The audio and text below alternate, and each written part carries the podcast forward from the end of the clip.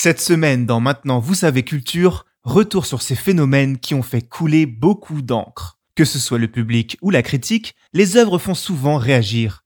Parfois, elles font naître de grosses polémiques gravées à jamais dans l'histoire de la culture. Films, BD, chansons, redécouvrez les œuvres les plus polémiques de tous les temps. Bonne écoute. Quelles sont les œuvres d'art à avoir créé le plus de polémiques? Merci d'avoir posé la question.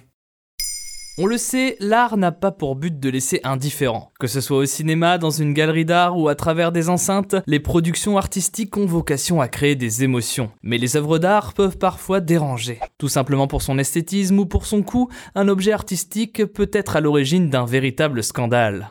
Mais qu'est-ce qui dérange à ce point les gens?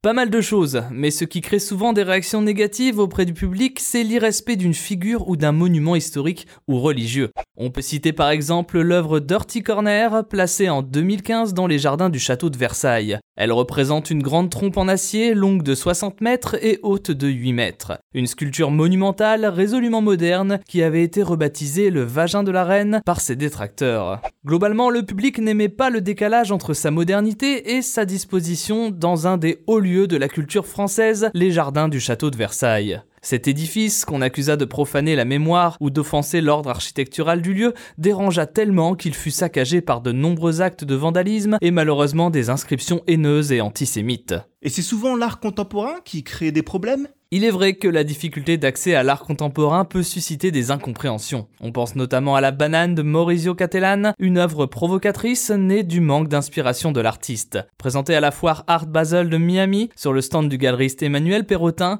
il s'agissait d'une banane scotchée sur le mur. Une composition qui aura néanmoins été vendue pour 100 000 euros, car oui, lorsque l'on est un artiste renommé, on peut se permettre quelques fantaisies. On peut évoquer aussi Salvador Dali, qui dans les années 70 avait réalisé un happening du durant lequel il plongeait des objets communs dans du bitume chaud pour les revendre. Il créa même une loi disant que tout corps plongé dans le goudron par Salvador Dali vaudrait une fortune. Et quand ce n'est pas contemporain, il y a moins de risques? Non, au contraire, l'art plus figuratif peut créer des réactions tout aussi hostiles. On pense à Philippe Guston qui avait réalisé une série de tableaux après la Seconde Guerre mondiale pour se moquer du Ku Klux Klan et qui a vu certaines de ses rétrospectives annulées par peur d'une mauvaise interprétation du public.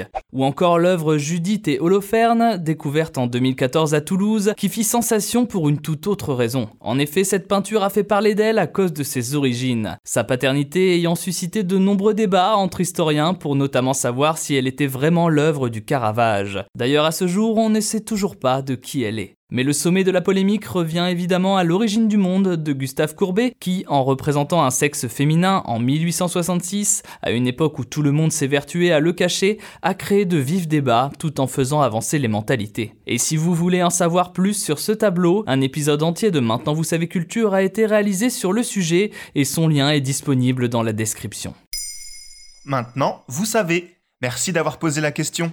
En moins de 3 minutes, nous répondons à votre question. Que voulez-vous savoir? Posez vos questions en commentaire sur les plateformes audio et sur le compte Twitter de Maintenant, vous savez.